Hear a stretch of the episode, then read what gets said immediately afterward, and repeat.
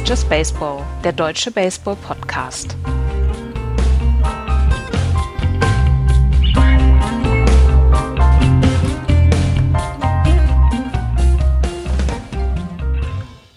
Hier ist Just Baseball, der deutsche Baseball-Podcast. Die Stimme begleitet euch auch schon seit knapp zehn Jahren. Im Juli haben wir zehnjähriges und ähm, wir sind in unserer elften Saison in der elften Staffel. Herzlich willkommen zu einer neuen Ausgabe des so rasanten Rückschlagsports.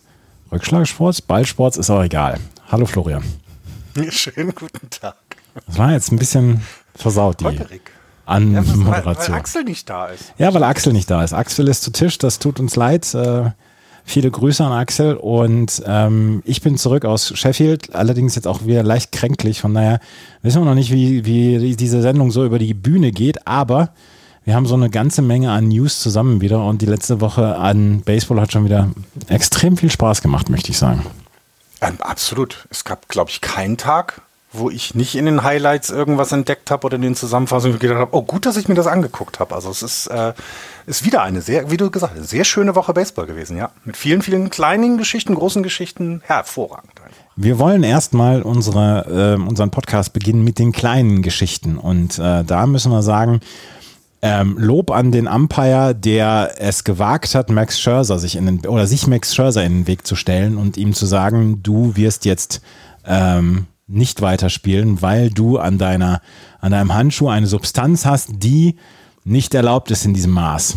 Und ähm, worum geht's da, Florian? Ne, sie haben ja vor der Saison haben die, hat die MLB und äh, der Players Association und auch den Spielern damit und den Teams Bescheid gegeben. Wir gucken wieder mehr auf das, was da im Handschuh klebt.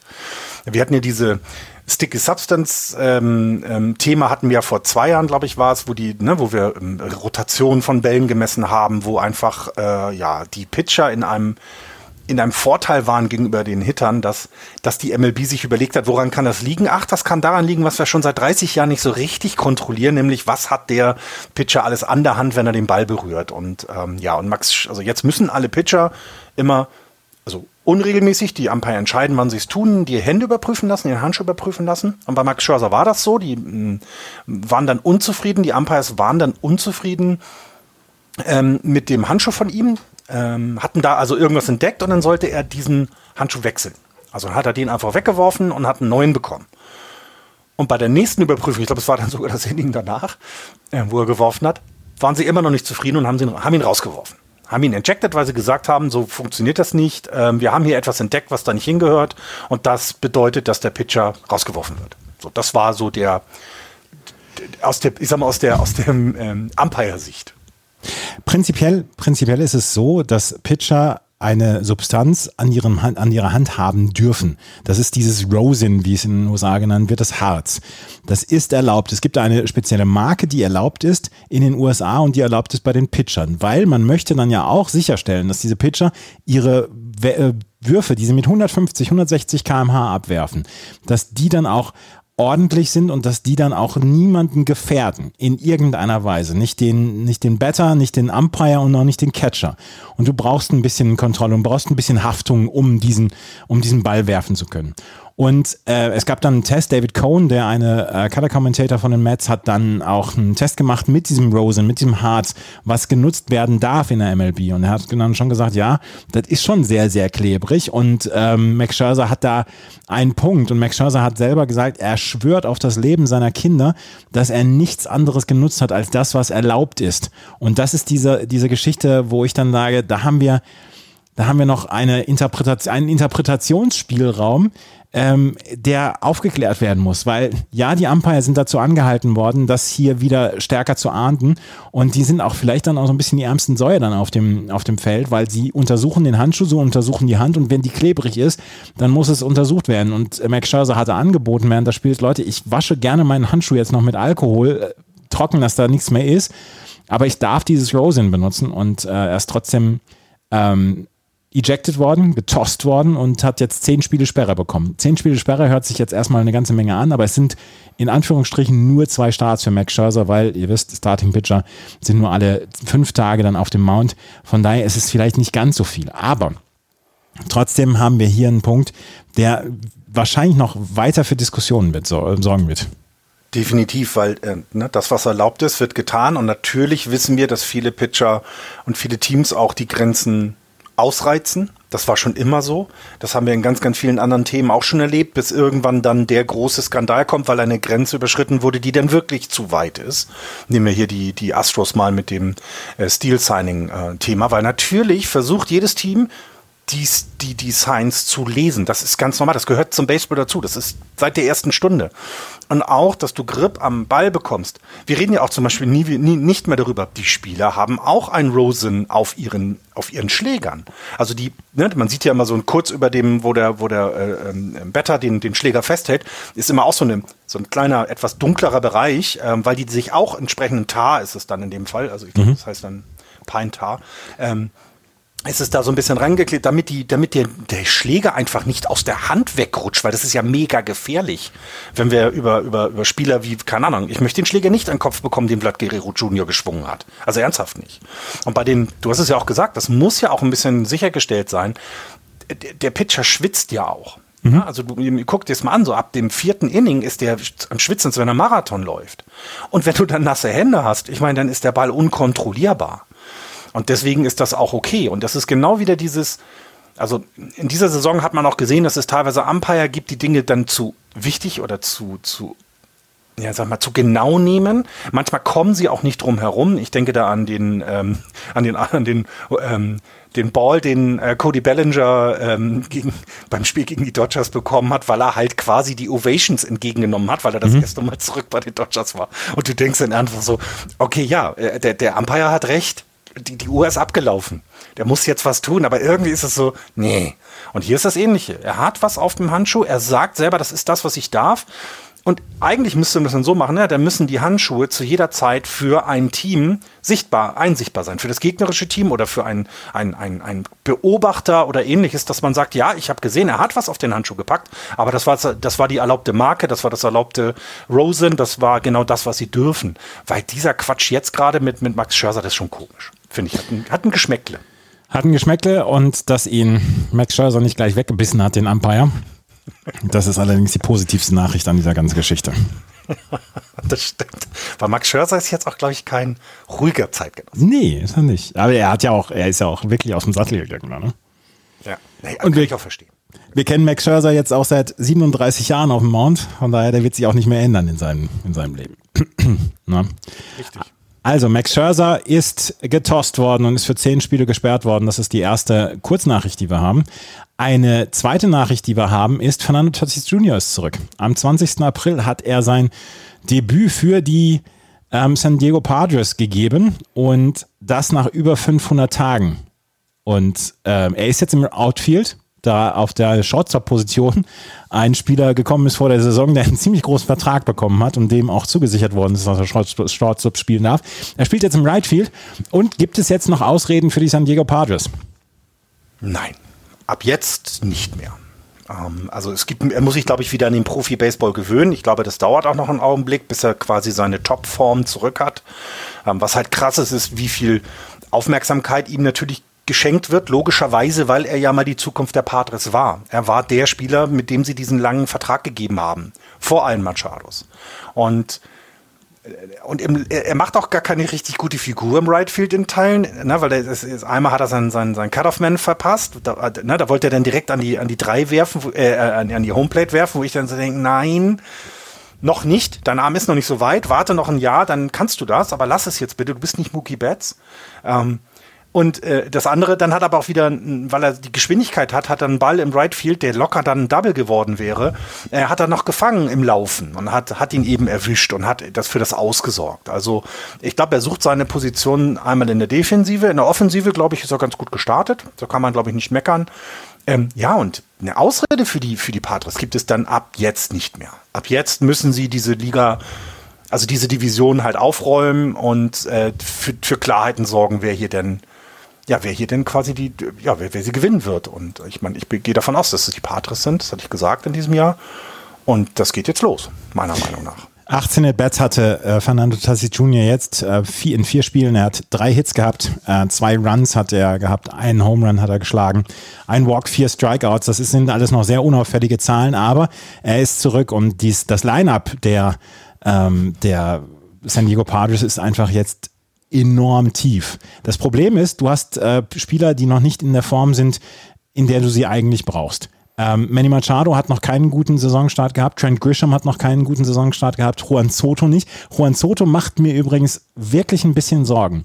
Weil seitdem er zu den Padres gekommen ist, war das noch nicht richtig gut, was er gemacht hat. Er ist damals mit einem unglaublichen Hype angekommen. Aber so richtig geliefert hat er noch nicht.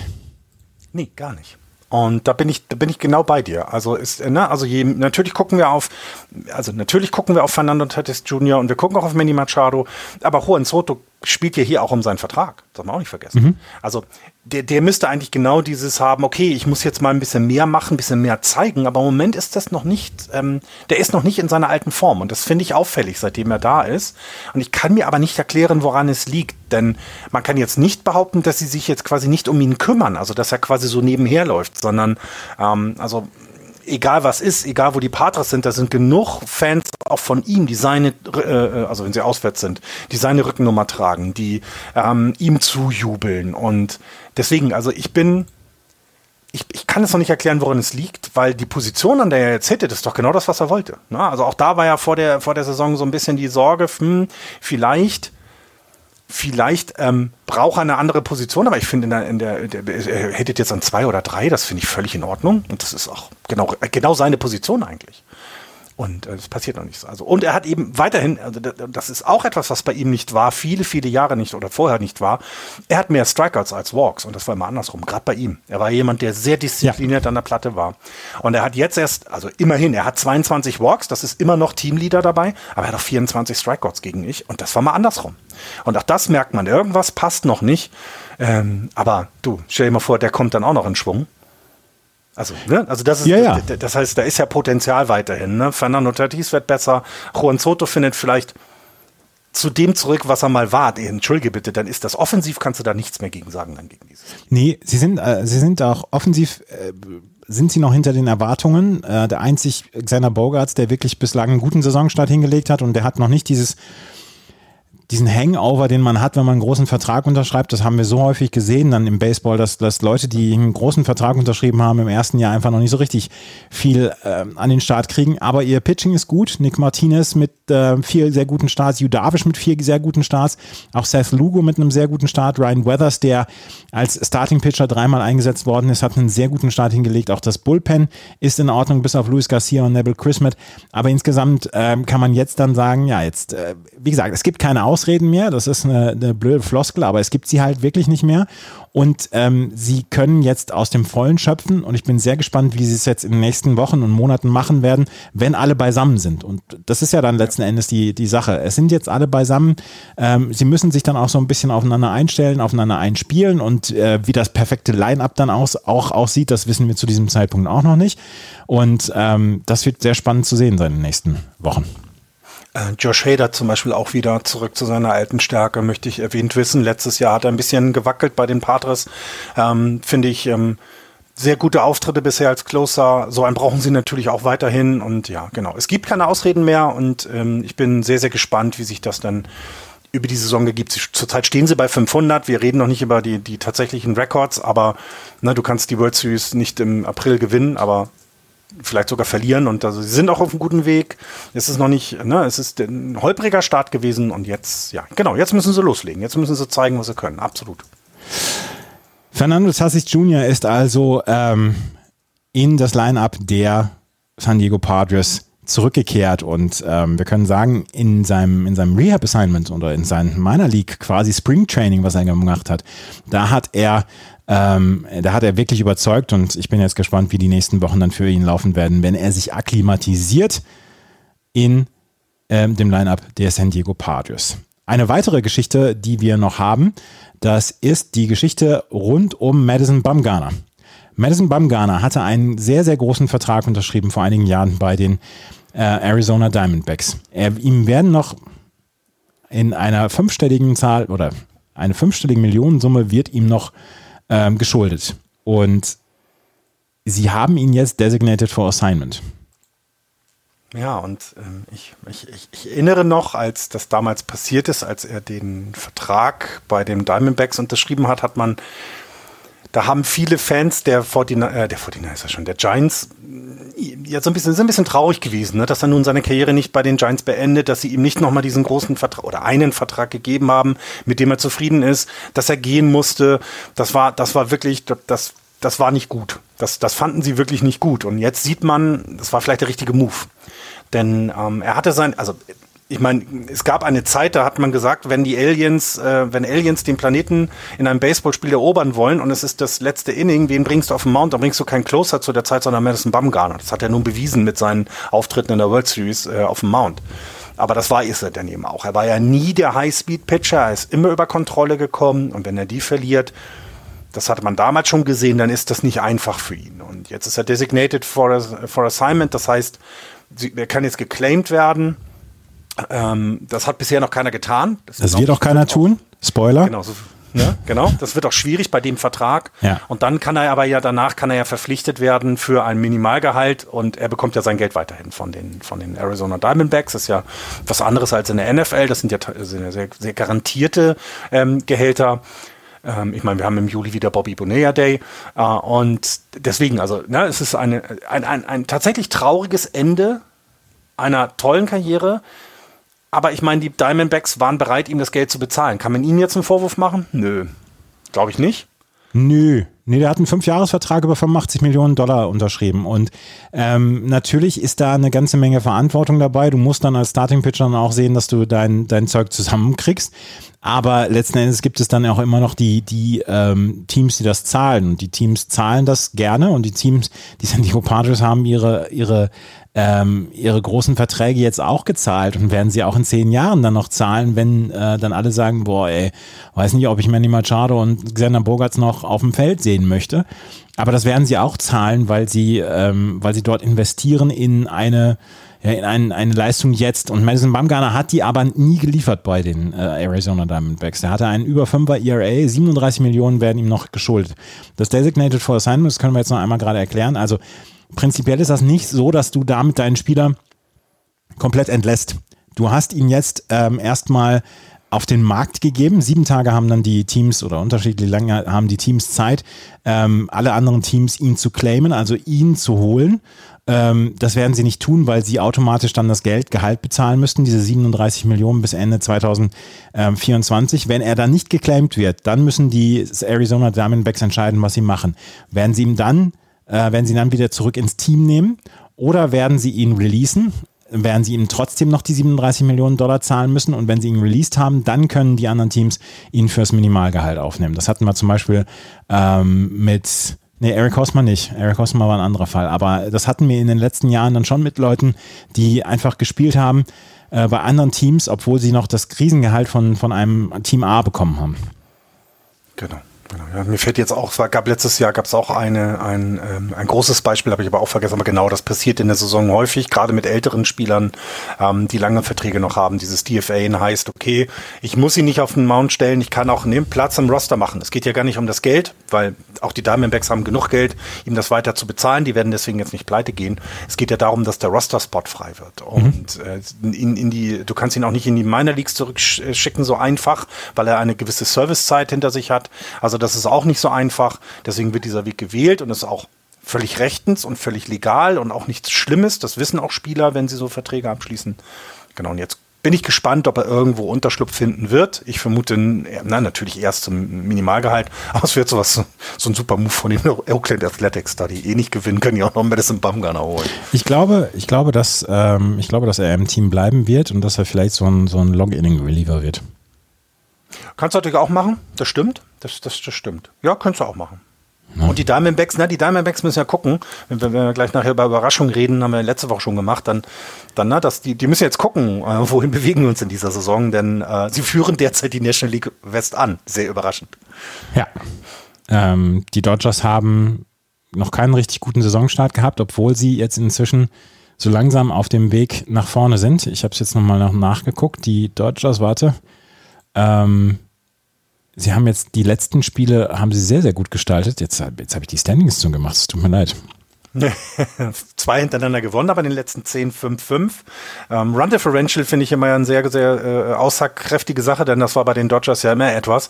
Ist plus 19, ist damit ist sehr mediokre ich mal. Ja, aber das einzige Team in der NL West, das einen positiven, äh, ein positives Run Differential hat. Ja, ja, ja also die Serie gegen die Cubs gewonnen, ähm, äh, gegen die Mets 1 gewonnen immerhin, ähm, davor gegen die Cubs dann auch 1 gewonnen. Also ja, es geht langsam los. Das können wir, das können wir jetzt gerade als gute Überleitung nehmen, weil wir haben so ein paar Überraschungsteams, die wir ähm, jetzt mal betrachten wollen, die einfach in den ersten Wochen für durchaus Aufsehen gesorgt haben. Und wo du von den Cups gesprochen hast, können wir ja über Drew Smiley sprechen. ja, können wir machen. Also hier im Haushalt wird ja schon äh, World Series or Bust ausgerufen. Also es, äh, nachdem, also ohne World Series geht es nicht aus dieser Saison raus für die Cups. Nee, aber ja, tatsächlich ja. Ein sehr guter Start, überraschend guter Start ähm, in diese Saison äh, gehabt. Jetzt haben sie zwei Spiele hintereinander verloren. Gut, es geht auch gegen ein gutes Team. Ähm, das ist ja immer sehr wichtig. Das muss man ja erwähnen, ob man nun gewinnt oder verliert. Man muss ja mal die Gegner sehen. Da ist ja Andreas, da bist du ja sehr, sehr genau. Nee, und äh, ja, Drew Smiley ähm, hat in der letzten Woche eine sehr schöne Geschichte geschrieben, genau. Ähm, der hat nämlich im Spiel gegen die Dodgers ein Perfect, äh, ein Perfect Outing Game. gehabt. Game gehabt. Perfect Game am ähm, Laufen gehabt. Sieben, zwei Drittel Inning, Innings. Und ähm, dann kam ein, ein In Infield-Dribbler. Weißt du, da, also wenn, wenn, so ein, wenn so ein Perfect Game aufgebrochen wird dadurch, dass jemand einen Home Run schlägt oder ein, ein Double in die, ähm, in die Alley, äh, da wo Centerfield sehr, sehr groß ist oder so. Kein Problem damit. Aber Baseball ist ein so grausamer Sport, dass dann auch Perfect Games aufgebrochen werden mit einem quasi swinging Band. Der ähm, Spieler ja, schlägt danach und dann fällt der Ball quasi vor ihm auf den Boden. Jan Gomes und Drew Smiley wollten beide zum Ball, sind sich über den Haufen gelaufen und dann damit war das No-Hit-Bit und das Perfect Game-Bit äh, beendet. Und das ist etwas, was wirklich ganz, ganz bitter ist. Ja, the most cup way to end Ne? Mhm. a perfect game bit ist es ja tatsächlich auch. Ähm, ja, äh, weil irgendjemand hatte gesagt, der, der Schlag, der, ich glaube, irgendwie ein Inning davor gab es einen äh, Schlag mit Exit Velocity knapp 100 MPA, also 100 Meilen pro Stunde, der dann im Outfield kurz vor der äh, Mauer, kurz bevor es ein Home Run wird, dann gefangen wurde. Ne? Das, das, das klappt. Aber ein 35 Meilen Tripler ins Infield führt dazu, dass es dieses Perfect äh, Game dann zu Ende ist, ja. Also tatsächlich ähm, äh, kein, kein schönes Ende dafür, aber der, der, der, ja, der Cup, der Cups Way, sowas zu beenden. Ja, aber es war insgesamt ein Spiel, wo wir sagen können, da ist sehr vieles aufeinander getroffen. Drew Smiley, der im Moment wirklich sehr, sehr gut pitcht. Ähm, wenn wir auf seine Zahlen gucken, auf die, ähm, auf die Zahlen von ihm gucken, er hat im Moment einen 0,91er Whip, also Walks and Hits per Innings pitched und ähm, sein ERA, wo ist denn sein ERA? Ich komme auf dieser, auf dieser Seite von, ähm, von ESPN komme ich nicht klar. Aber äh, ich hatte die. Die, die streckt bei mir auch gerade übrigens. Bei mir zeigt aber Fehler an, wenn ich draufklicke. Ja, siehst du. Also vielleicht liegt es auch daran. Ähm, auf jeden Fall, dass das Pitching funktioniert im Moment bei den ähm, bei den Chicago Cubs. Marcus Stroman zum Beispiel ist sehr, sehr gut dabei in dieser Saison bislang. Ähm, Drew Smiley, wie gesagt, mit dem Perfect Game Bit. Jetzt habe ich ein bisschen über, ähm, überbrücken wollen, weil das ein bisschen gedauert hat, bis ich die Seite wirklich aufhabe. Also, Marcus Stroman mit einem 2,17er ERA bislang in fünf Starts. Justin Steele mit einem 1,44er ERA über, drei, über vier Starts. Drew Smiley 3,13er ERA. Außen nur Hayden Wozniacki und Jameson Taillon. Die sind im Moment so ein bisschen Sorgenkinder, was die Rotation angeht. Auch wenn Jameson Taillon ähm, durchaus drei gute Starts hatte, aber er hat jetzt im Moment ist er auf der Injury List. Dann haben wir ein Bullpen, was durchaus funktioniert, bis auf Michael Fulmer, der ähm, noch nicht so gut äh, gestartet ist und auch Julian Merriweather. Aber das Pitching funktioniert erstmal. Und dann hast du bei den Chicago Cubs inzwischen einen Block an Spielern, die du jeden Tag aufs, äh, auf, den, auf den Platz bringen kannst, die ihrerseits performen. Angefangen mit Nico Hörner, der gerade einen großen Vertrag unterschrieben hat, Cody Bellinger, Patrick Wisdom, Dansby Swanson, Ian Happ und Trey Mancini das ist so dieser Block an Spielern, die die, ähm, die die Chicago Cubs haben, die so ein bisschen die Zukunft dieser Chicago Cubs bedeuten. Und es ist, ähm, ja, aus der, zweite, aus der 2016er Mannschaft ist irgendwie ja keiner mehr da, aber was aber nicht, was ja auch nicht sein muss. Ne? Das ist ja genau das Problem für Teams. Jetzt sind die Cups kein, kein, kein kleiner Markt, also die Chicago ist keine Kleinstadt, aber trotzdem musst du auf dein Geld achten. Und du hättest ja, wenn du guckst, welche Verträge diese Spieler von 2016 jetzt haben und wo sie spielen, das hättest du ja gar nicht halten können. Und da musst du eben genau den Weg finden. Mit wem gehe ich diesen Weg weiter? Wen will ich aufbauen? Und wir hatten jetzt zwei Jahre, wo es wirklich schlecht war. Also es sah echt nicht gut aus für die Cups und wir haben da auch, naja, uns Sorgen gemacht, will ich nicht sagen, aber naja, Axel hat sie sehr stark kritisiert, weil er nicht weiß, wo es hingeht. Jetzt mittlerweile haben sie aber genau diese, ja, diese Mischung gefunden. Ne? Du hast junge Spieler dabei, wie Nico Horner, ähm, der um den du so etwas aufbauen kannst. Du kannst eben auch hierüber ein, ein Team aufbauen und ergänzt das durch ältere Spieler wie Eric Hosmer. Ich finde, der geht ein bisschen unter, äh, weil er jetzt nicht der stärkste Spieler von dem ist, was passiert ist, aber der kann dir auch deine RBIs bringen. Der hat gut ein 240er Betting Average, ein 30 äh, Prozent nur On-Base, aber nichtsdestotrotz ist er jemand, der auch Leistung bringen kann und erfahren ist. Die Verpflichtung von Dansby Swanson zum Beispiel geht für mich komplett unter. Das ist nämlich einer der wirklich besseren ähm, ähm, Shortstops, die wir in der Liga haben. Und auch das hat ihnen ja geholfen. Der steht bei fast 300er Betting Average und einem 400er ähm, äh, On-Base Percentage. Also genau diese Themen. Und dann natürlich die gute Geschichte, dass Cody Bellinger kommt von den, von den Dodgers, der ja nun wirklich einer der besseren Outfielder in der gesamten Liga ist. Das passt alles zusammen. Und selbst das Risiko mit Seiya Suzuki hat ja bisher geklappt. Ne? Der macht ja wirklich einen gutes, guten Eindruck. Und und auch, auch das, was hinten dran kommt, ne? Trey Mancini, das kann man jetzt so ein bisschen, ja, das ist jetzt ja nicht der größte, beste Spieler, den man hat. Nein, aber ich glaube, wenn du Trey Mancini in deinem Team hast, dann kannst du Schwächephasen von nicht so guten Spielern im Infield, kannst du super überbrücken, weil den kannst du auf fast jede Position im Infield setzen. Und das macht es halt echt sehr ausgewogen, finde ich. Und diese Ausgewogenheit fehlt in den letzten Jahren. Jetzt kommen gute Pitching-Leistungen dann dazu und schon hast du ein Team, was tatsächlich meiner Meinung nach in dieser, in dieser Division, die nicht so schwer ist zu gewinnen, ein Wörtchen mitreden kann. Es ist, es ist wirklich ähm, eine Geschichte, die ja eine so kleines bisschen Wohlfühlgeschichte ist auch. Du hast die Milwaukee Brewers, die einen sehr, sehr starken Saisonstart haben. Du hast die Pittsburgh Pirates, die einen sehr, sehr guten Saisonstart haben. St. Louis äh, kommt überhaupt nie aus dem Pushen. Und auf einmal hast du so ein bisschen eine aufgemischte National League Central. Und äh, gerade die beiden Central Divisions sind ja von uns in den letzten zwei Jahren so ein bisschen vernachlässigt worden, weil wir nie so richtig ja, es war noch, es brannte nie so richtig das Feuer, aber jetzt lodert da wieder was. Und die Chicago Cubs sind ein Teil davon. Und die Chicago Cubs sind ein, ein Teil, der auch in der Zukunft dann durchaus da ein Wörtchen mitreden kann. Ich habe jetzt nochmal gerade nachgeguckt, Nico Horner hat einen Vertrag unterschrieben. Dieses Jahr bekommt er noch zweieinhalb Millionen Dollar und dann ab nächstem Jahr ähm, zweimal 11,5 Millionen und dann 2026 nochmal 12 Millionen. Und damit ist er bis 2026 auf jeden Fall an die Chicago Cubs gebunden und einer der jungen Spieler, die bis 2026 auf jeden Fall dabei sein ja. werden. 25 Jahre alt, Nico Horner. Und ähm, da bin ich sehr gespannt drauf, ob sich das dann auch wirklich auszahlen wird. Und ähm, ich finde bei den Pirates ja noch, noch, noch äh, äh, wichtiger, ne? Also, dass die eben, dass die jetzt diese, diese, ne, dass sie jetzt wieder gewinnen. Also ist, ich weiß, es gibt ja viele Teams, die im Wiederaufbau sind, so wie die Cups es ja auch sind.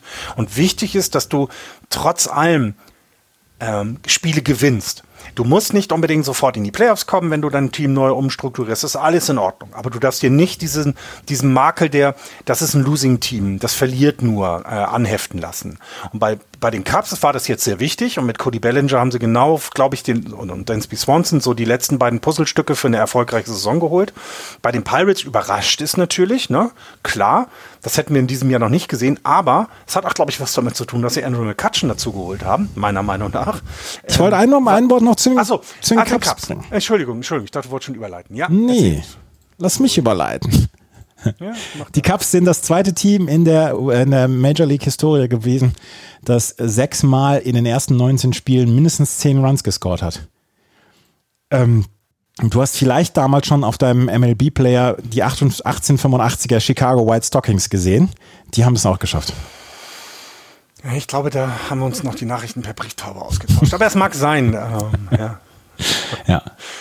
Ja, ja, ja, stimmt. Also ja, die Cups ein guter Start, genau. Überraschend, aber gut. Und äh, ich finde auch die Würze in dieser, in dieser Central gefällt mir derzeit, ja. Und damit kommen wir zum nächsten Überraschungsteam, was wir haben. Und das sind nämlich die Pittsburgh Pirates. Die Pittsburgh Pirates, ähm, wir haben schon gesagt, es gibt einfach, darum gibt es keine schönen Dinge, weil O'Neill Cruz verletzt war. Aber das macht den äh, Pittsburgh Pirates nichts. Es ist genauso wie bei der Hummel, die eigentlich nicht fliegen könnte. aber der es egal ist. Die tut es trotzdem. Und die, und die Pittsburgh Pirates gewinnen einfach weiter trotzdem. Ja, ja. Und das finde ich, das finde ich erstaunlich. Ja, haben natürlich dann teilweise ne, wieder das Schedule für sich sprechend. Ne, sie haben jetzt Spiele gegen die Reds gehabt und gegen die Rockies, was eben einfach das leichter macht, äh, Spiele zu gewinnen, klar. Ähm, aber auch hier ist es ja ein Team, was uns die letzten zwei Jahre Sorgen gemacht hat in vielerlei Hinsicht. Ähm, die ganze Vereinsführung hat sich den Fans gegenüber unfair verhalten. Ich hatte mal einen Artikel vor zwei Jahren, glaube ich, erwähnt, in der äh, ein, ein Journalist äh, vor Ort deutlich gemacht hat, dass trotz aller Einsparungen ähm, im, rund um das Team die Owner immer noch Geld mit den Pirates verdienen, durch die TV-Rechte, durch die Einnahmen im Stadion, sie aber überhaupt nichts in diese Mannschaft investieren. Und ähm, das tun sie weiterhin nicht. Also die Pirates haben immer noch einer der niedrigsten Payrolls im gesamten Baseball.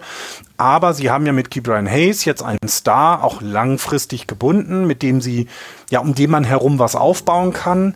Ähm, ich meine, der hat jetzt seinen Vertrag bis 20, äh, bis, also bis 2029 unterschrieben und 2030 gibt es sogar eine Club Option. Das heißt, da, da hat man so ein bisschen den Leuten auch gezeigt, das wird unsere Zukunft sein. Ähm, sie haben in dieser Saison sich ein bisschen, ja, Veteranen dazu geholt, kann man das so sagen? Ähm, weil, wie gesagt, ich finde immer noch die Verpflichtung von Daniel McCutcheon verändert jedes Team. Das ist so, weil der Typ einfach ein Vorbild für alle jungen Spieler ist und ähm, das jetzt auch gerade zeigt. Also mit, ich glaube, die Arbeitsethik, die er an den Tag legt, die ja, führt einfach nicht dazu, dass, dass du dass du irgendwann mal nachlässt als, als junger Spieler, sondern dass du jeden Tag rausgehst und sagst, ich möchte dieses Spiel jetzt gewinnen. Und ähm, das, das hat wirklich sehr gut getan, glaube ich. Also finde ich erstaunlich. Wir sind uns auch alle einig, das ist jetzt eine eine Zwischenaufnahme und die werden definitiv nichts mit den Playoffs zu tun haben, aber sie machen es den anderen Teams halt auch nicht leicht. Und das finde ich gut, weil das gehört eben dazu, dass du Spiele, dass du rausgehst und Spiele gewinnen willst und nicht so darum daddelst, wie es andere Teams machen. Ich gucke da nach Oakland, ähm, dass du, ne, dass auch die Owner sich jetzt mal zusammengerissen haben und den jungen Leuten da ein paar Leute drumherum gestellt haben, bei denen sich lohnt. Run Differential von plus 25, sowieso die ersten drei, Brewers plus 25, Run Differential, Cups plus 39. Das zeigt eben, die haben auch richtig Bock. Ne? Und es passt auf beiden Seiten des Balles. Also, was mir gefällt, ist, was du gerade gesagt hast, diese Veteranen, die sie dazugeholt haben. Andrew McCutcheon ist einfach eine Feel-Good-Story für Pittsburgh, der früher der absolute Held war, jetzt seinen 17. Frühling erlebt und was wirklich, wirklich cool ist. Und ähm, das, das gefällt mir einfach sehr gut. Und dazu haben sie noch, sie stehen auf Platz 9 im Rotation ERA in dieser äh, Liga im Moment, in der MLB. Äh, vor ihnen natürlich Tampa Bay, die Minnesota Twins, Atlanta, über die wir gleich noch sprechen müssen, die Chicago Cubs, die San Francisco Giants mit äh, Platz 5, was die Rotation ERA angeht. Aber sie bekommen einfach von Leuten gute Starts, von denen man es so nicht erwartet hat bislang. Mitch Keller zum Beispiel, Vince Velasquez, der ähm, seinen letzten Start wirklich herausragend gut gehabt hat. Rich Hill, den sie für Minimalgehalt geholt haben und von dem sie gesagt haben, okay, das ist einer der, der Spieler, der, der muss einfach Innings bringen und er bringt die Innings und hat dazu noch einen veritablen und respektablen 485er ERA. Ähm, sie bekommen von Johan Oviedo hervorragende Leistung. Vier Starts, 222er ERA. Dazu bekommen sie ähm, von ihrem Bullpen gute Leistungen. José Hernandez zum Beispiel, zwar nur sechs Einsätze bislang, David Bednar, Colin Holderman. Das sind alles sehr, sehr, sehr gute Leistungen, die sie bekommen. Und das äh, gefällt mir sehr gut. Und das gerade dieser Verlust von O'Neill Cruz, der ja so ein bisschen der Franchise-Player werden sollte, der hat sie nicht aufgehalten und jemand wie ähm, Brian Reynolds zum Beispiel, der ja vor der Saison unbedingt weg wollte, der gesagt hat, tradet mich, denn wo sie gesagt haben, naja, wir kriegen aber nichts für dich zurück, ähm, der ist jetzt, äh, der hat jetzt so eine Resurgence Season und ist einer meiner Anker bei Beat the Streak. Ah, ja, also das ist schade für Brian Reynolds dann jetzt, aber ne. Äh, nein, nimm auch mal Carlos Santana, der kriegt, ja. äh, der kriegt viele At-Bats jetzt, auch eher ein, ein etwas eher älterer Spieler, den sie da geholt haben. Aber auch der zeigt halt den jungen Leuten, es geht hier darum, Spiele zu gewinnen und zwar jeden Tag und nicht nur einmal die Woche. Ähm, das, also das glaube ich, das tat wirklich gut. Und du hast es gesagt, ne, wenn die Rotation stimmt, wenn das zusammenläuft, dann brauchst du in der Offensive eben manchmal nur ein oder zwei Runs mehr. Da musst du nicht 20 schlagen, sondern vielleicht nur sieben oder fünf. Oder auch mal an, einigen Spieltagen, wenn der Pitcher richtig gut drauf ist, nur drei. Und genau das ist das, was wir hier sehen. Ähm, und es ist leider, wird es noch nicht also quasi die, die Liebe ist noch nicht zurück in, in Pittsburgh, im PNC Park. Wir haben äh, knapp 16.000 Zuschauer, also 15,646 15 im Schnitt erst. Ich glaube, die müssen auch noch ein bisschen mehr zurückgeben, dass die Fans wieder in die Stadien Ja, strömen. die Und trauen dem Braten. absolut verstehen. Die, Bra die Genau. trauen dem Brat noch nicht. Genau. Das kann ich auch absolut verstehen, weil es muss ja nur so sein, ne? lass jetzt mal Brian Reynolds noch ein bisschen besser spielen, dann wird er halt Mitte der Saison getradet und dann ist genau das, was aufgebaut wurde, mit dem Arsch wieder eingerissen. Ja, ja. Also das ist ja exakt das, was passieren kann und was auch nicht ungewöhnlich wäre, dass es passiert. Deswegen, ähm, genau, sie trauen dem noch nicht und ähm, das kann ich aber auch verstehen und ähm, ich gucke es mir gerne an, muss ich ehrlich gestehen. Ich finde, die Pirates sind ein aufregendes Team. Da guckt man doch gerne hin, finde ich. Also, Und mit, den schönsten, und mit den schönsten Ballpark der Liga. Zweitschönsten, aber das stimmt. Ein sehr schöner Ballpark, ja. ja, es ist schon ein Sehnsuchtsort, finde ich. Pirates, das Ja. ist der PNC Park. Dein, Also- dein, äh, deine Liebe für Tropicana Field wird einfach nie erlischen. Nein, das ist, wird auch komplett unterschätzt, der Ballpark. Ja, ja. Also die Pittsburgh Pirates sind auch eine richtig gute Geschichte für diese 2023er Saison bislang und ähm, das ist eine Mannschaft, auf die ihr gerne auch mal gucken könnt in den nächsten Wochen und Monaten, wenn ihr im Besitz seid von äh, MLB TV oder dann auch von Apple TV Plus vielleicht. Wir können hier nochmal sagen, Apple TV Plus. Die Spiele sind dann auch im deutschen Apple TV Plus zu äh, bekommen. Und äh, im Browser auf jeden Fall. Ich weiß es nicht, wie es auf der App ist, auf der Fernseh-App. App nicht. Auf der Fern also ich habe einen Android-Fernseher, da war es nicht vorhanden. Im, im Browser habe ich es mir noch nicht angeguckt. Ja, gut. Auf jeden Fall, ähm, die Pirates kann man sich angucken, genauso wie die Baltimore Orioles. Das muss ich jetzt auch nochmal gerade sagen. Die Baltimore Orioles kann man sich auch sehr gut angucken, nachdem sie letzte Nacht gegen die Boston Red Sox gewonnen haben mit 5 zu 4 und im Moment auf Platz 2 in der, in der American League East stehen. Und die American League East ist ja nicht, äh, ist ja nicht wirklich hat ja nicht wirklich ein, ein, eine Unterzahl an guten Teams. Dort stehen sie im Moment bei 15 und 7 und haben eine wirklich gute Saison. Und auch dort geht es erstmal über die Defensive beziehungsweise übers Pitching. Weil das Pitching, das Starting Pitching, das kann man sich schon so angucken, wie sie es im Moment haben. Damit haben sie vielleicht auch nicht gerechnet. Dean Kramer zum Beispiel, der ist letzte Nacht ein bisschen rumgeschubst worden, das war nicht gut. Aber ansonsten bekommen sie von Tyler Wells, von Kyle Gibson sehr gute Leistungen. Und dann haben sie fast ein Shutdown ähm, Bullpen ähm, mit Leuten wie Mike Baumann, der herausragende Leistungen zeigt, äh, Felix Bautista, der herausragende Leistungen zeigt. Ähm, sie bekommen von Danny Colomb gute Leistungen. Ähm, das ist sehr, sehr, sehr gut. Und die, ähm, die Baltimore Orioles, im Gegensatz ja auch zu den Pittsburgh Pirates vielleicht, die wollen ja jetzt schon gewinnen.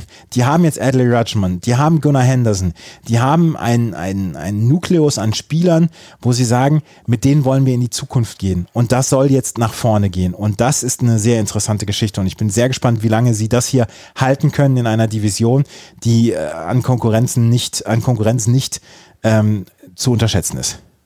Ja, ja, und ich finde eben, was du gerade gerade erwähnt hast, ich, dass sie in der Offensive was leisten können, haben sie im letzten letzten Jahr auch schon gezeigt. Ne? Es war schon immer sehr, sehr spektakulär mit ihren Spielern, aber dass jetzt eben die Pitching-Seite nachzieht, das passt ihnen ja komplett ins, ins äh, das passt ihnen ja total in, in, in ihren Plan, ne? weil ähm, die Offensive war schon gut, wenn das Pitching nachzieht, musst du, das musst du in dieser Division auch genauso haben. Alles andere, ne? ich meine, die Yankees sind, sind mit, mit äh, äh, drei Spielen über 500 sind sie auf dem vierten Platz in dieser ja. Division. Also, ja, und die Tampa Bay Rays haben erst drei Spiele verloren. Jetzt, ich darf das ja nicht mehr erwähnen, weil sie hatten ja nur schlechte Gegner, aber es ist auf jeden Fall. Ich habe von Anfang an gesagt, das darfst du nicht unterschätzen hier.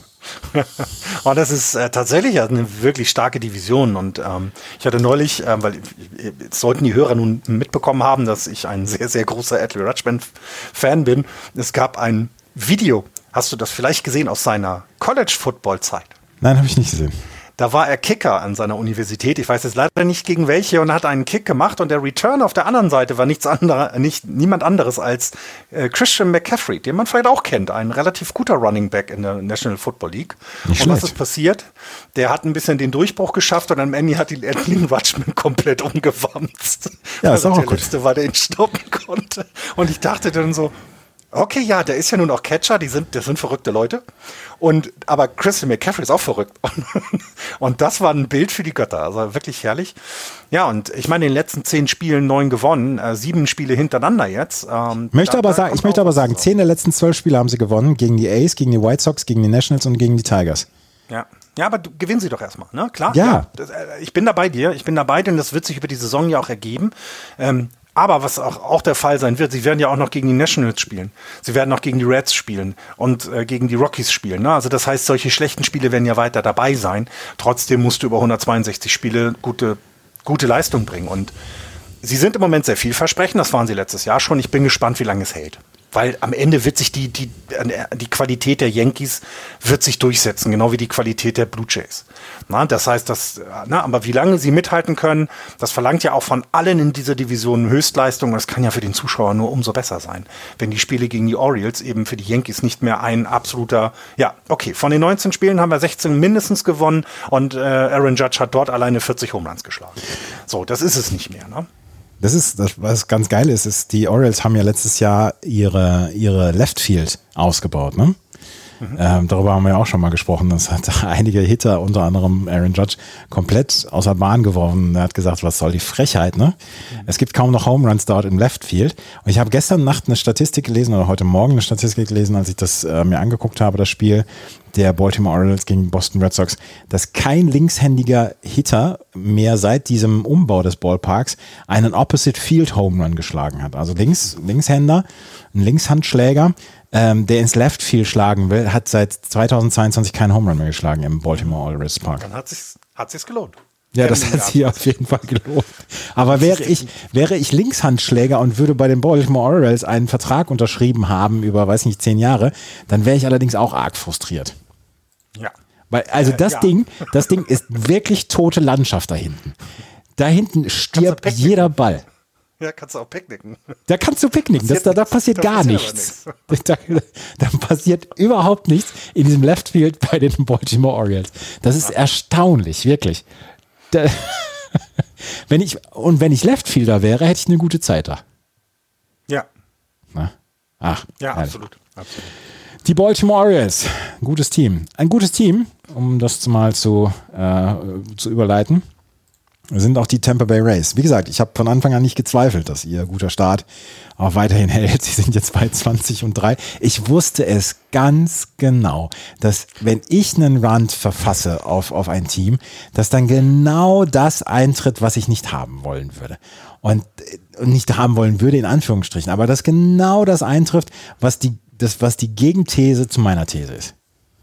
Das hat mich schon wieder so genervt. 20 und 3, 14 zu 0 zu Hause. Das ist die längste Home-Win-Streak äh, in der MLB seit den 1884er Maroons. Ich weiß nicht mal, in welcher Stadt die gespielt haben, die 1884er Maroons. Wahrscheinlich in Oakland. Die 1886er Wolverines haben 18 Spiele damals am Stück gewonnen, äh, zu Hause. Und die Chicago White Stockings, die wir eben schon mal erwähnt haben, haben 1880, das war, das war ein Powerhouse der Liga, die Chicago White Stockings damals, haben 1880 21 Heimspiele am Stück gewonnen. Das sind die längsten Serien und seitdem sind es jetzt die Tampa Bay Rays mit 14 Heimsiegen am Stück. Hast du diesen Catch von Wanda Franco letzte Nacht gesehen? Natürlich, der, an dem kommst du ja nicht vorbei. Ähm, äh, also wirklich, an dem kannst du heute tatsächlich nicht vorbei, egal wo du MLB aufmachst, äh, ist dieses Bild. Ähm, zur Erklärung, er rennt so ein bisschen raus, das ist ein Foulball, glaube ich, ne, der, der glaube ich, nicht im Feld gewesen wäre. Und er steht halt doof zum Ball, weil er, sein, weil er den Handschuh in der linken Hand hat und da kann der einfach nicht reinfallen, aber er geht so ein bisschen mit dem Handschuh hin. Am Ende fängt er ihn Barehand mit der rechten Hand und hat ihn so sicher, also nicht gebabbelt, nicht, sondern wirklich knapp gefangen, zack, gefangen und äh, das Aus ist da und das Stadion mit den zwölf Leuten flippt aus und ja, äh, fantastisch. Ja, fantastisch tatsächlich. Die Tampa Bay Rays kriegen dann auch noch gute Leistungen von so jemandem wie ihrem Rookie Taj Bradley, äh, Starting Pitcher, äh, haben die Astros letzte Nacht mit 8 zu 3 besiegt und das ist eine super Serie, die man sich auch angucken kann, wo man auch mal sagen kann, wenn ihr nachts nicht schlafen könnt, dann guckt euch ruhig mal ein Spiel der Rays gegen die Astros an. Das könnte nämlich auch noch ein ähm, Conference-Game sein dann in den, in den Playoffs. Ähm, die drei Spiele, die sie bisher verloren haben, waren zwei gegen die Blue Jays und eins gegen die Reds. Ich glaube, das gegen die Reds, das hast du immer mal drin, ne? weil sie sind dann ja gereist, also von mhm. Toronto nach, nach, also von Kanada nach, nach Ohio.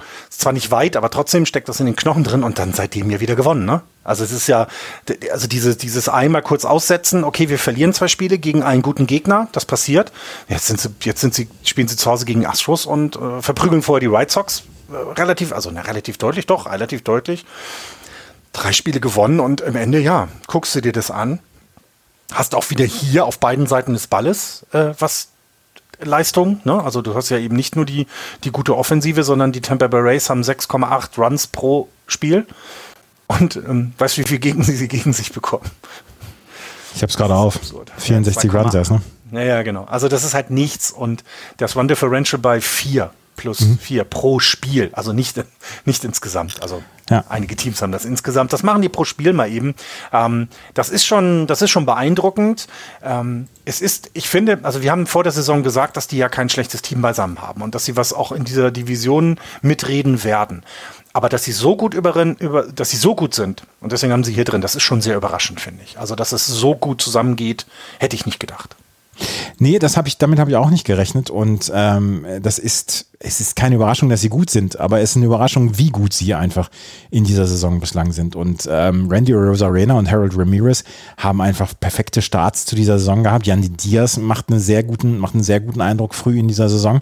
Und dann bekommen sie halt von ihren Starting-Pitchern, ich habe Taj Bradley eben erwähnt, bekommen sie dann halt auch noch gute Leistungen. Ich meine, ganz ehrlich, Shane McClanahan unter 2er ERA, Drew Rasmussen 201er ERA, Zach Eflin 281, den haben sie vor der Saison geholt.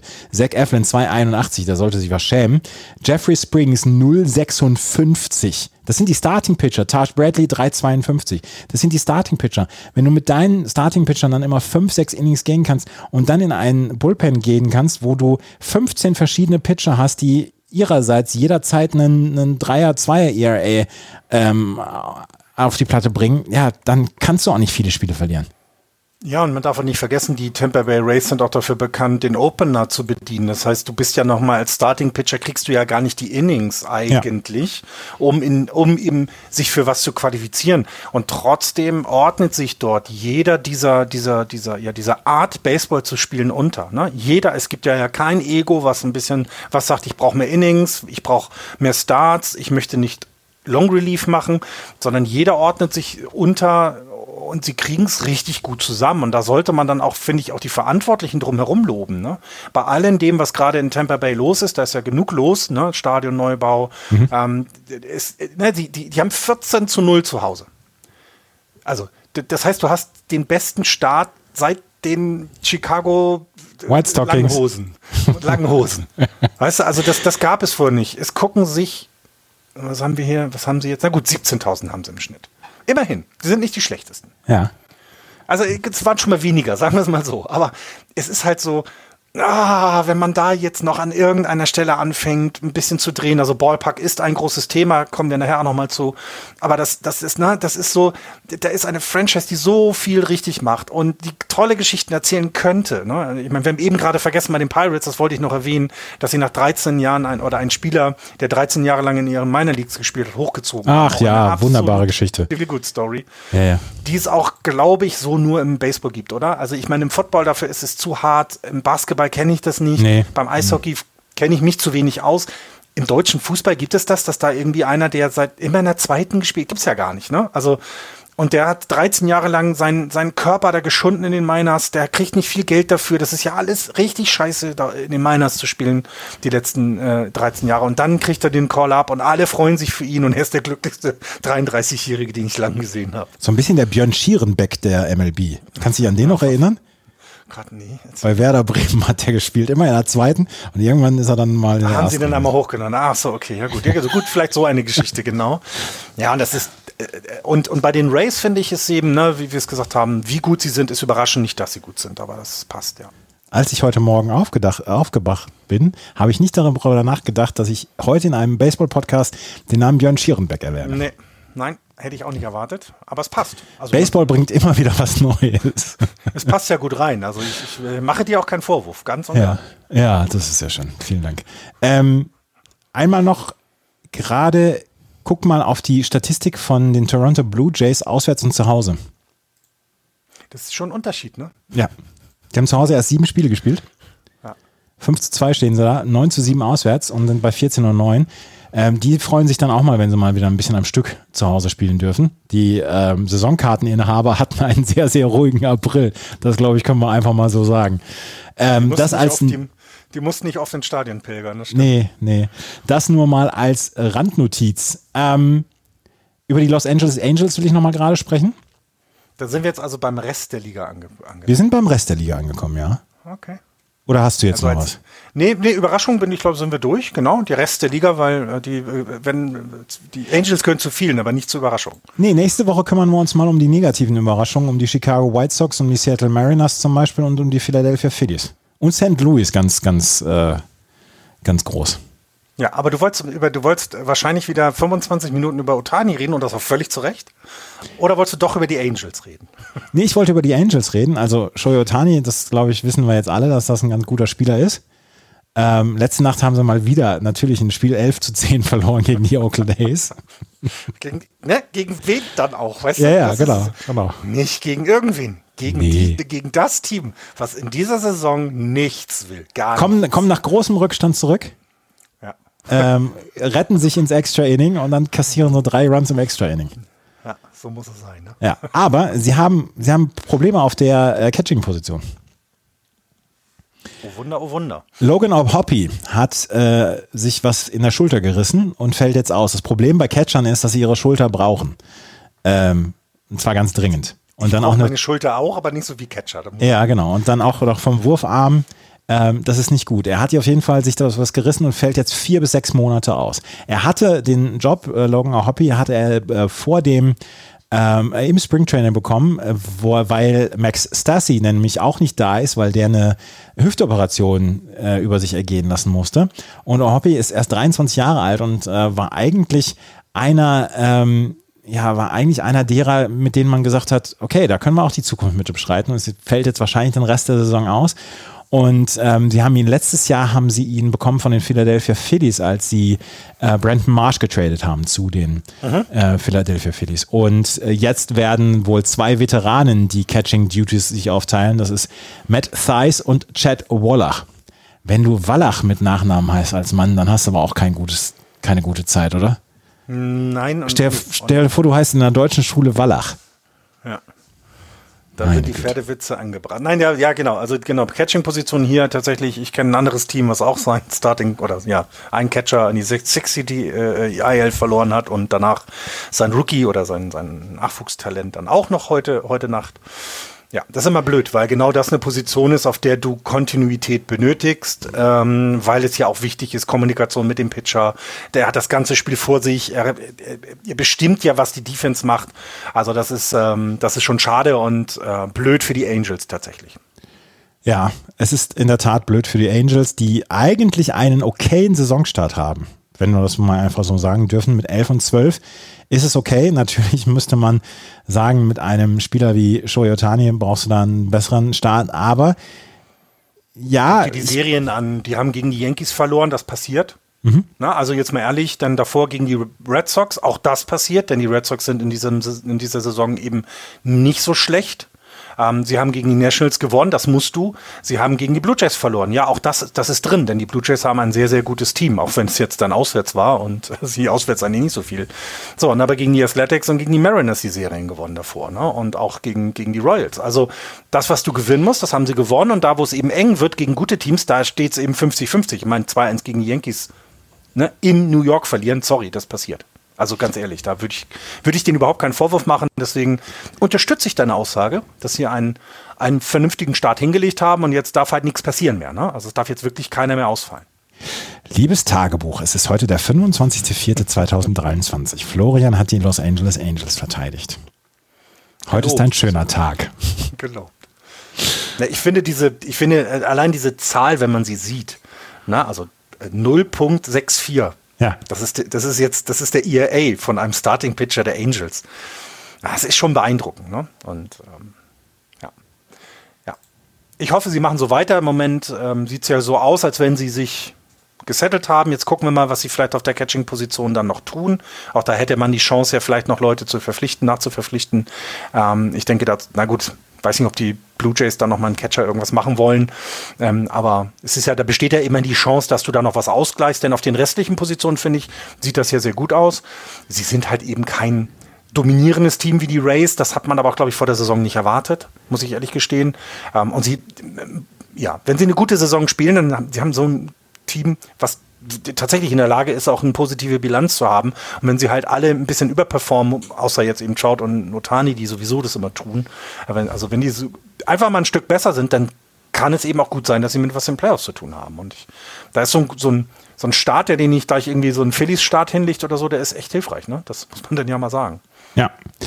Apropos Phillies, da wieder eine super Überleitung. Äh, Bryce Harper kommt vielleicht früher zurück, als alle erwartet haben und er könnte der schnellste Rekonvaleszenz ein, Rekonvaleszent einer Tommy John Surgery ever sein.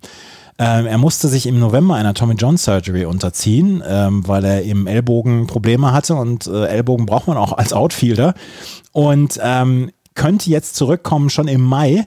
Und das wäre dann wirklich die kürzeste Regenerationszeit, weil er sagt, er möchte keine ähm, Aufwärmspiele machen. Er möchte sofort ohne Rehab Assignment möchte er in die Big League zurück. Und die Philadelphia Phillies sind ganz angetan von dieser Idee.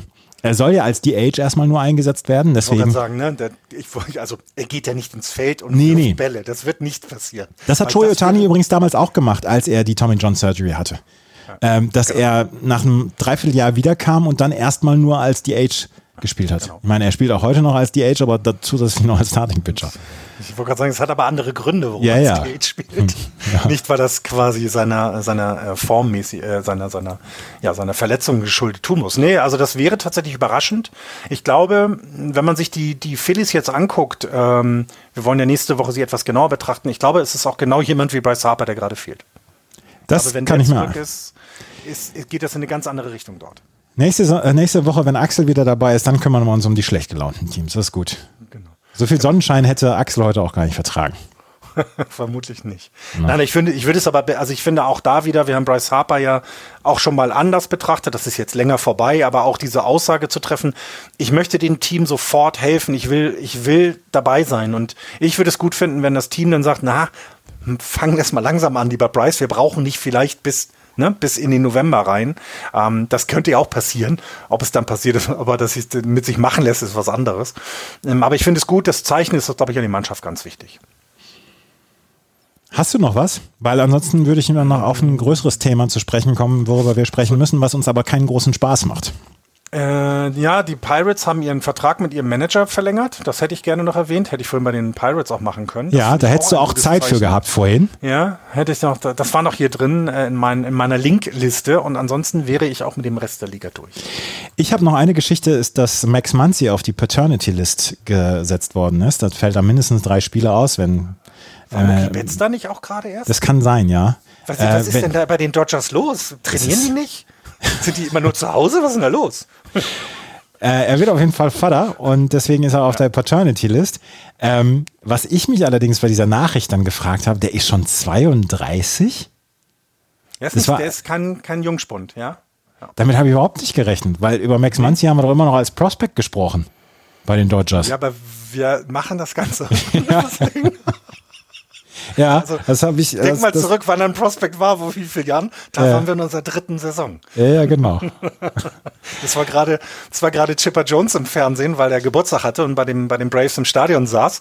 Und ich habe tatsächlich ja die Karriere von Chipper Jones. Ich war Baseball-Fan, als als Rookie anfing und dann, ne, und dann irgendwann, als wir mit unserem Podcast begonnen haben, hat er seine, seine Karriere beendet. Ja, also das daran kann ich mich aber auch noch erinnern. Dabei. Ja. Ich war die ganze Zeit dabei. Und dann, dann, siehst du den und denkst so, ja, der müsste doch eigentlich gefühlt jetzt 87 sein. Mhm. Ja, verdammt, der ist nur so irgendwie ich, ein bisschen älter. Oh mhm. Gott, oh Gott, oh Gott. Nicht schön. Ja, Max Muncy ist 32 Jahre alt. Das zu den Dodgers. so, ähm, dann kommen wir jetzt zu einer Geschichte, die letzte, letzte Woche die Nachrichten noch ein bisschen überstrahlt hat in der MLB, die uns beiden keinen großen Spaß macht, aber die wir natürlich besprechen müssen, weil sie von großem Nachrichtenwert ist. Ähm, die Oakland A's sind bald nicht mehr die Oakland A's, sondern sind wohl bald die Las Vegas A's. Ja, und werden wohl auch Ace bleiben, werden sich nicht umbenennen, so wie genau. ich das bisher gelesen habe, was vielleicht wichtig ist. Ähm, was ist jetzt bisher, was ist bisher passiert? Wir kennen die Geschichte, haben wir in der Saisonvorschau, hatte ich es auch erwähnt, äh, Oakland möchte einen neuen Ballpark haben und das schon sehr, sehr lange. Das darf man nicht vergessen. Das ist keine Neuigkeit. Ich meine, die Oakland Raiders sind damals auch aus Los Angeles weg, äh, aus Oakland weg, weil ähm, der Ballpark einfach nicht mehr aktuell war. Ne? Das Coliseum ist äh, damals, als es gebaut wurde, äh, 68 wurde das, 68, 70 wurde es gebaut, da war das das Nonplusultra. Heute ist es das halt nicht mehr. Ja, und was haben die denn gemacht? Sie haben ja immer schon gesagt, wir wollen in Oakland bleiben, aber so richtig unterstützt fühlen wir uns hier nicht. Das war immer so die Aussage der Ace. Oakland selber, also die Community hat gesagt, wieso? Wir bieten euch doch Grund an, wir bieten euch auch Geld an, aber vielleicht eben nicht das, was ihr braucht oder fordert. Das ist das andere. Und ja, und äh, so die letzten Jahre wurde das, hat sich das immer mehr verdichtet und wir haben es letzte Woche mit, habe ich es mit Axel drüber gesprochen und ich habe ja dann dieses gesagt, announce it. Ne? Also ich, viele, viele Oakland-Fans sagen einfach, Kinder, so wie ihr das Team jetzt gerade führt, ist doch allen klar, dass ihr nicht hier bleiben wollt. Mhm. Jetzt haben sie 49, 49 Acres, ich weiß jetzt ja keine Acker wie bei uns, sondern ich weiß gar nicht, wie man das in Deutschland übersetzt, haben sie halt ähm, in Las Vegas, in Nevada gekauft, in Los Angeles. Und das neue Stadion soll 2027 fertig sein. Das heißt, die Schritte nach Las Vegas, also da sind jetzt schon, das sind meilengroße Schritte, die sie gegangen sind. 49 Acres, 49 Acres sollen 200.000 Quadratmeter sein. Ja, es steht hier auf jeden Fall. Ja gut, ob das jetzt, das wird ja nicht alles das Stadion. Oh Gott, nein, was? 200.000 Quadratmeter, das, das kommt mir gerade so ein bisschen. Aber wie viel Saarland ist das? ja, und wie, und wie viele Bibeln sind das? ähm, also es sollen knapp 200.000 Quadratmeter sein. 49 Acres haben sie ähm, gekauft und da soll jetzt ein Stadion drauf gebaut werden. Das soll bis 2027 fertig sein. Anderthalb Milliarden Dollar soll es kosten. 500 Millionen Dollar bekommen sie von der Stadt. Und das ist ja auch immer ein Thema gewesen, ähm, was ich nach wie vor anrüchig und nicht gut finde, dass sich die Teams von der Stadt, jeweils von den Kommunen, ihre Stadien bauen lassen. Die Besitzer haben arschvoll Geld und man guckt in den Oracle Park nach San Francisco, der ist komplett privat finanziert worden damals. Das gilt natürlich als leuchtendes Beispiel und ist ein wunderschöner Ballpark. Ähm, und Oakland, ja, die Kommune. Das, ja, aber das, ja, aber das, das Stadion davor, äh, Candlestick, das war auch mit öffentlichen Geldern. Sonst ja, ja, ja, ja. Das, ich, ich sag, wenn, die, wenn jetzt nimm nicht die, die, die Giants als das tolle Beispiel. Ja, bei dem Park, Ballpark haben sie es gemacht. Sie sind aber auch nur dahin, weil sie eben damals in den 60ern dann das Geld bekommen, in den 50ern das Geld bekommen haben für das Candlestick. Gut, ist, ist in Ordnung. Aber es gibt Stadien, die privat, komplett privat finanziert sind. Es gibt aber ganz, ganz, ganz viele Stadien, die einfach von öffentlicher Hand finanziert werden. Und das ist das, das große Thema, was wir in allen Sportarten haben in den USA, in allen vier großen Sportarten haben. Und Oakland, da Gott, bekommst du einfach nicht so viele Einnahmen und so viele, so viel Funding wie in anderen Städten, weil die Stadt einfach insgesamt klamm ist. Aber die Bürgermeisterin und ich glaube die Landrätin, wenn du es übersetzt, ähm, haben beide gesagt, ja, wir haben nicht genug verhandelt. Die Oakland A's sagen ihrerseits, na Leute, wir haben aber sieben oder acht Jahre verhandelt und äh, sie haben ja auch ein Limit bekommen. Bis Ende 2024 mussten sie ihre Stadien ähm, ihre Stadionschwierigkeiten in den Griff bekommen haben. Das haben sie von der MLB aufgetragen bekommen. Und dann haben sie jetzt von der Stadt Las Vegas, haben sie jetzt ähm, das, das Land bekommen. Und das Land ist sehr, sehr nah an der, an der Stadt. Das heißt, es, das wird ein sehr gut zu erreichender Ballpark sein. Und ähm, natürlich Aber ist man. Also nochmal äh, kurz unterbrechen, das Land haben sie noch nicht bekommen. Also es ist nur eine quasi Vereinbarung getroffen worden, weil es steht noch, es steht noch eine Sitzung des, des Stadtrates aus. Der ist im, ähm, im Juli, ist der geplant und da muss quasi diese diese Entscheidung dann ja ähm, beschlossen werden und das passt genau, weil quasi das wäre die letzte äh, letzte Sitzung der aktuellen Legislaturperiode. Das heißt natürlich sind die Leute, die jetzt da sitzen, komplett daran interessiert, Baseballs nach Las Vegas zu bringen. Deswegen wird da auch niemand was gegen sagen. Also niemand wird sich hinsetzen und sagen, die 500 Millionen könnten wir woanders investieren. Was zum Beispiel, das muss man dann auch sagen, in Kalifornien ein riesengroßes Thema ist. Kalifornien ist da etwas anders. Die geben eben diese Steuergelder, weil das sind Steuergelder, geben sie anders aus. Und äh, das war auch immer ein Problem. Und das ist auch ein Problem für andere Teams gewesen in, in, in dem Staat. Ähm, ne, das, also, das heißt, es ist alles noch nicht sicher, es, es muss noch beschlossen werden, aber der Weg dahin ist so breit geteert, dass es eigentlich klar ist, dass es passieren wird. Ja, und sie werden 500 Millionen Dollar bekommen zu den einen Milliarde darf man auch nicht vergessen, die sie selber zahlen. Ne? Das muss man dann auch sagen. Sie legen ja auch Geld hin. Aber trotzdem, 500 Millionen ist echt viel Geld. Damit könntest du ganz viele Kindergärten bauen oder Schulen oder was auch immer. Tun sie halt nicht. In Las Vegas brauchen sie auch nicht. Muss man auch ehrlich sagen. In Oakland ja. wird es gebraucht. In, das Geld wird auch tatsächlich in Oakland gebraucht. Ich habe jetzt einen Artikel gelesen, dass da jemand auch geschrieben hat, ich verstehe als Owner, dass ich Geld haben möchte. Ich verstehe als Stadt, dass ich das Geld nicht gebe. Und ich kann auch die Fans verstehen, die jetzt sagen, ich werde nie wieder ein Spiel der Ace gucken, wenn sie nach Las Vegas umgezogen sind. Auch das versteht man alles, weil das sind einfach, es gibt dort kein richtig und kein falsch. Es gibt auch kein schwarz und kein weiß.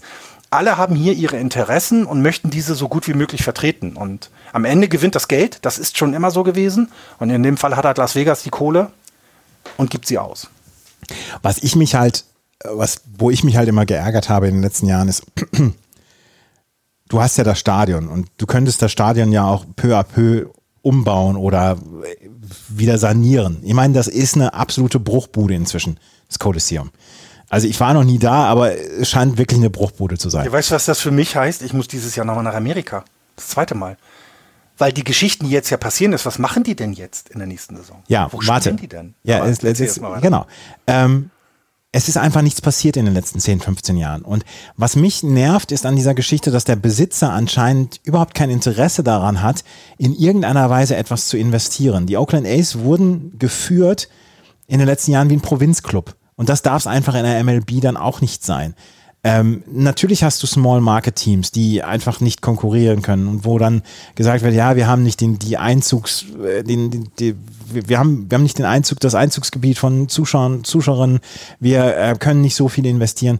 Die Oakland A's waren aber eine sehr, sehr, eine sehr, sehr traditionsreiche Franchise, auch wenn sie schon mal umgezogen sind von Kansas City damals nach äh, Oakland. Aber das ist so. Und dann davor ja von Philadelphia nach Kansas Genau. City. Ne? Also Aber das ist so, so provinziell geführt worden in den letzten Jahren. Und das nervt mich an dieser ganzen Geschichte. Und wenn man dann sagt, ja, wir wollen von euch eine Milliarde haben, um ein Stadion zu bauen, dann sage ich erst, ihr müsst aber auch erstmal ein Produkt liefern. Und natürlich bleiben die Zuschauer aus, wenn du erstens kein Produkt lieferst und zweitens dann auch äh, die Annehmlichkeiten im Stadion einfach so sind, als wenn du bei, bei der Kreisliga A bist. die, die Preise erhöht. Also Ja. jetzt, die haben, die haben, die haben die Preise für die Dauerkarteninhaber so dermaßen erhöht, dass es sich einfach nicht mehr gelohnt hat. Die haben also mit Absicht das Stadion leer gespielt, sagt man dann ja auch gerne dazu. Ähm, sie haben also mit, also der Präsident Dave Cavall und der Owner, jetzt habe ich den Namen vergessen, mit F fing der an, ähm, haben die letzten Jahre auch immer deutlich gemacht, dass sich was verändern muss. Das will ich jetzt mal Ihnen zugute halten. Ne? Sie haben gesagt, wir können hier nicht bleiben. Und ich glaube, Umbauen funktioniert mit solchem Stadion nicht. Da ist das, wahrscheinlich ist der Neubau da wirklich günstiger. Ähm, so, das ist, das ist so das eine. Ich finde aber, und das ist das nächste, was du wieder angemeckert hast, ist, sie haben aber dann auch nichts getan, um Druck auf Oakland aufzubauen. Na, weil wir dürfen ein paar Dinge nicht vergessen. Ähm, die, äh, 2019 haben die Athletics 97 Spiele gewonnen und waren im American Wildcard, äh, Wildcard Game gegen die Astros. Ähm, das heißt, die waren ja dabei. Die, die, die Oakland A's haben seitdem sie, ähm, also kennst du die Geschichte, warum sie damals hin sind nach äh, Oakland? Also warum das passiert ist? 1968 sind sie von Kansas City an die Westküste gegangen, in die Bay Area gegangen, weil die American League und die National League noch mehr quasi im Clinch gegeneinander lagen oder mehr Konkurrenz gegeneinander waren, als es heutzutage der Fall ist. Und sie sollten als Gegenpol zu den San Francisco Giants dort gelten. Und tatsächlich, wenn man nur die Zeit in der Bay Area sich anschaut, dann haben die Oakland A's die erfolgreichen Mannschaften gehabt. Die haben viel mehr Titel dort gewonnen als die, als die Giants. Ne, aber dann denke da an die 70er, wo sie drei Titel gewonnen haben und dann später auch noch. Also die sind einfach das, tatsächlich in der Regel auch das bessere Baseballteam gewesen. Und dann kam diese Moneyball-Geschichte dann, ne, Richtung Ende, also wo dann schon klar war, wir müssen auch was mit der Franchise tun, es passiert hier etwas, es verändert sich, dann kam ja diese Moneyball-Ära und auch da waren die wesentlich erfolgreicher als andere Teams mit dem wenigen Geld, was sie zur Verfügung haben. Und auch das ist ja dann etwas, man redet ja so gerne von Unique Selling Points dann auch, damit du quasi deine Marke verkaufen kannst. Und der neue Besitzer oder die neuen Besitzer, als es dann übergegangen ist und auch der neue Ace President Dave Cavall haben das jetzt die letzten drei Jahre komplett runtergewirtschaftet, weil sie auch, und das muss man jetzt sagen, sie wollten weg. Also entweder ins Howard Terminal, ein komplett neuer Ballpark mit, mit äh, quasi Blick in die Bay, wie auf der anderen Seite bei den Giants auch, oder eben nach Las Vegas. So. Und dass Las Vegas mehr Kohle als Oakland hat, sollte jedem klar sein. Ne? Also wenn man sich das mal vergleicht, was da an, an, an Steuergeldern äh, umgesetzt wird in Oakland und in Las Vegas, das kannst du nicht vergleichen. Und ähm, naja, und jetzt ist es tatsächlich, jetzt ist es der Fall und ich bin mir immer noch nicht sicher, also ich, es musste was passieren, das ist uns klar. Anscheinend ist das aber in Oakland nicht möglich. Dann ist doch aber auch Las Vegas die logischste Konsequenz, oder nicht? Das ist doch dann die beste Lösung. Oder, oder bin ich dazu kapitalistisch? Tja, es bleibt wohl nichts anderes übrig am Ende. Na, weil sie haben ja auch in, in also auch da muss man sagen, ne, die Geschichte um das Ballpark ist ja nicht nur Oakland, sondern sie haben sich dann ja auch umgeschaut und hatten tatsächlich, das war vor vier Jahren oder fünf Jahren das Thema, dass sie vielleicht in Richtung San Jose gehen na, dass sie in die Richtung so ne, zwischen quasi zwischen Süd- und Nordkalifornien sich einen, einen, Bereich suchen, in dem sie dann vielleicht ihre Franchise aufbauen. Ja, aber San Jose ist komplett Giants-Territorium und jetzt ist es nicht so, dass sie gesagt haben, wir sind dagegen, aber sie waren jetzt auch nicht unbedingt begeistert, weil in San Jose ist ein, ein Affiliate der, der, der Giants und auch mit den Affiliates wollen die Geld verdienen. Das darf man auch wieder nicht vergessen. Ne? Also es geht ja auch hier immer um Geld zu verdienen. Na, es gab dann noch eine Idee irgendwie in der City of Fremont, ich weiß gar nicht, wo die liegen, aber auch das hat sich zerschlagen. Mhm. Also sie haben ja schon sich auch bemüht, ne? Und haben ja schon überlegt, was man tun kann. Aber dann auch eben na, ich meine, wir kennen die Geschichte aus Moneyball, dass die Spieler ihre Cola selber bezahlen müssen. Na, also, ich meine, das ist, das ist eine lustige Geschichte, aber was bedeutet das denn auch für die Franchise an sich? Ne? Es gibt jetzt die Geschichte, also es gibt ja jetzt wirklich das Gerücht, dass in den, in den Wänden des Kolosseums eine Opossum-Familie liegt. Ne? Weißt du, so wo du dann sagst, das kann doch nicht euer Ernst sein. Ne? Wir wissen von, äh, als die Raiders noch da gespielt haben, dass da die, dass die, die, die Footballer äh, teilweise erzählt haben, naja, wenn dann irgendwas dann irgendjemand auf die, die Klospülung betätigt hat, dass plötzlich die Kabine unter Wasser stand. Mhm. All solche Geschehen, das ist ja lustig. Da kann man sagen, hahaha, ha, ha, das ist aber nett. Nee, die haben das einfach auch runtergewirtschaftet, um nach, um da wegzukommen, um Druck aufzubauen auf Oakland haben dann meines Erachtens den Fehler gemacht, das Team nicht so weiter zu unterstützen. Also dieses Moneyball, wir haben eine kleine Payroll, aber wir ärgern die Großen. Ich meine, sie haben alles weggetradet, was jetzt noch an Wert da war vor der Saison. Na, also Sean Murphy ist weg, Sean Manea ist weg, der jetzt bei den Giants drüben spielt. Sie haben ja echt alles getan, dass das Team nur diese drei oder was sind es jetzt vier Sieger hat, die sie gerade haben. Es wird auch nicht fünf. Sie haben gegen die Angels gewonnen. Ja, stimmt. So, ne, das heißt, ne, so, das heißt, ne, zu Hause sind die 2 zu 10. Also bitte, ne, du, sie spielen doch auch so, dass sie da wegkommen. So, und jetzt haben sie Los Angeles. Äh, Las Vegas. So. Ich, ich glaube, wir brauchen ein Team in Las Vegas. Damit, die, damit es auch weiter mit Baseball vorangeht. Aber müssen es die Ace sein? Ich weiß es nicht. Ich bin so hin und her gerissen. Die Oakland A's werden ab 2027 wohl im neuen Ballpark sein. Ab nach 2024 werden sie wohl umziehen. Das heißt, sie werden wahrscheinlich erst zwei Jahre dann auch noch ähm, im AAA-Stadion des Las Vegas Aviators, was ja auch ihr, ihr AAA-Team ist, äh, spielen müssen. Das heißt, sie werden auch erst 2027 dann umziehen. Es geht wohl darum, dass man so schnell wie möglich dann jetzt auch umzieht, um da mal einen Strich drunter zu machen und nicht was erst 2027. Ist. Ja, um nicht erst 2027. verständlich, genau. Ja. Ich habe einen langen Bericht gelesen über jemanden, der dessen Vater Boston Red Sox Fan ist, der halt quasi im Fenway Park aufgewachsen ist, aber sich dann, als die A's dort waren, in dieses Team verliebt hat und seitdem äh, ähm, SB Nation Block, der also Athletic Nations heißt, er aufgebaut hat damals vor unendlich langer Zeit und jetzt gesagt haben und jetzt für sich gesagt hat, okay, ähm, die ziehen jetzt um, ich tue es nicht. Also ich werde nicht mitgehen. Ich werde nicht mein Herz mit zu den Las Vegas Athletics tragen, weil er versteht, dass das alles Geschäft ist und das habe ich auch gerade versucht zu erklären. Es geht hier einfach um Geschäft. Es geht hier nicht um Fanliebe und um, um Verbundenheit zu irgendeiner Stadt oder sowas. Das ist alles nett. Hat aber auch niemand gesagt, dass das das Wichtigste ist und es geht darum, Geld zu verdienen. Und am eigenen Leibe erfahren, die Giants sollten umziehen es war in der Diskussion, als, äh, als eben, ne, also äh, Ende der 80er, Anfang der 90er war es das auch ein Thema, weil einfach die Owner, der, die Besitzer der Giants kein Geld mehr verdient haben mit Baseball. Und dann musst du dir einen anderen Standort suchen. Das ist halt so, weil du willst ja kein Geld verlieren. Äh, außer du bist Steve Cohen und äh, besitzt die Mets. Aber das ist was anderes. Und äh, das sind so Dinge, die, die auch dazukommen. Ne? Diese Fan, ich meine, das Oakland hat jetzt drei Profi, die, die hatten drei Profiteams, die sind dann alle weg 2027. Ne? Die Golden State Warriors spielen jetzt schon seit letzten oder vorletzten Jahr wieder in San Francisco. Ähm, die Raiders sind schon lange weg und sind jetzt auch in Las Vegas gelandet und als letztes Team war noch die Athletics da, ja, und das ist jetzt vorbei. Das heißt, die sind auch weg. Rob Manfred hat auch noch darüber gesprochen, dass äh, 32 Teams dann auch zur Debatte stehen, also dass da noch auf zwei Teams aufgestockt wird. Ähm, unter anderem in der Verlosung sind Nashville, Tennessee, Charlotte, North Carolina, Montreal, Portland, Montreal, Portland, Montreal, Portland, Oregon und Salt Lake City. Und äh, Rob Manfred hat gesagt, Nashville braucht ein Team. Ja, das ist, glaube ich, auch, ich glaube, die sind auch am, so wie ich das gelesen habe in dem einen Artikel, sind die auch am weitesten neben mhm. Portland. Port, also Oregon und, und Nashville, Tennessee. Also Tennessee und Oregon würden dann auch ein Baseball, Profi-Baseball-Team bekommen. Ähm, die sind beide, glaube ich, am weitesten. Und ich glaube, das ist auch und auch da wieder, ne, dass es jetzt Las Vegas geworden ist mit den Athletics, tut Baseball gut. Weil ein Expansion-Team nach Las Vegas hätte dies, das Problem der Ace ja nicht gelöst. Und so ist jetzt dieses Ace-Problem, neues Stadion, einmal gelöst worden und ich glaube, es wird dem Baseball gut tun. Den Oakland-Fans nicht, ganz klar, muss man auch so deutlich sagen, aber es wird dem Baseball gut tun. Und die einzige Frage, die jetzt echt noch offen ist, das sind die Tampa Bay Rays. Na, und der Verkauf der mhm. Washington mhm. Nationals. Die Nationals werden bleiben. Ich glaube, die werden nicht nochmal relocated. Das kann ich mir schwer, schwer vorstellen.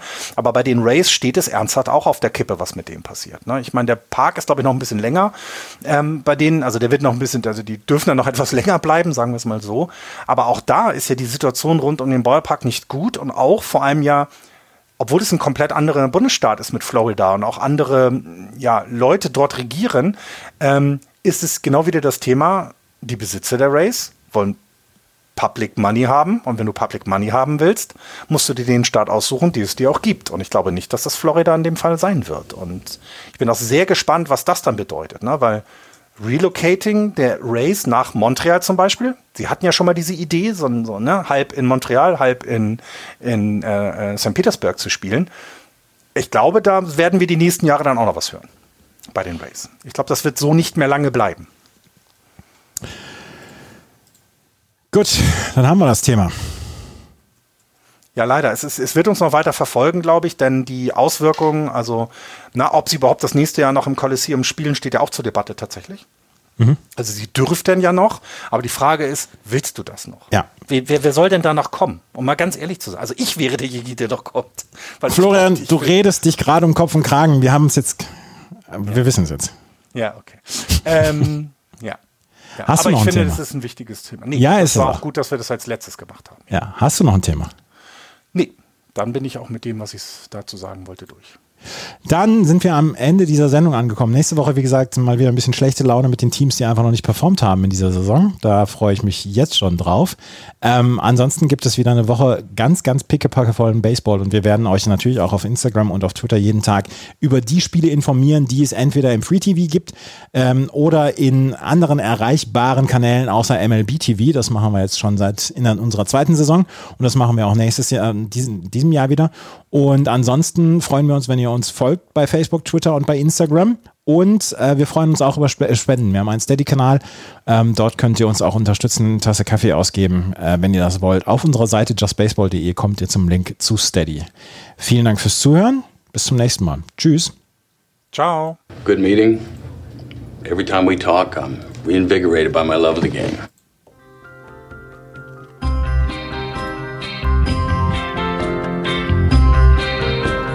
Das war Just Baseball. Ihr findet uns auf justbaseball.de, bei Facebook, bei Twitter und natürlich bei iTunes.